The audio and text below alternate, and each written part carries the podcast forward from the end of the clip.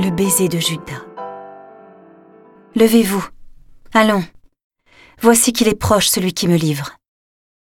Jésus parlait encore lorsque Judas, l'un des douze, arriva, et avec lui une grande foule armée d'épées et de bâtons, envoyés par les grands prêtres et les anciens du peuple. Celui qui le livrait leur avait donné un signe. Celui que j'embrasserai, c'est lui. Arrêtez-le. Aussitôt s'approchant de Jésus, il lui dit Salut, Rabbi et il l'embrassa. Jésus lui dit Mon ami, ce que tu es venu faire, fais-le. Alors ils s'approchèrent, mirent la main sur Jésus et l'arrêtèrent.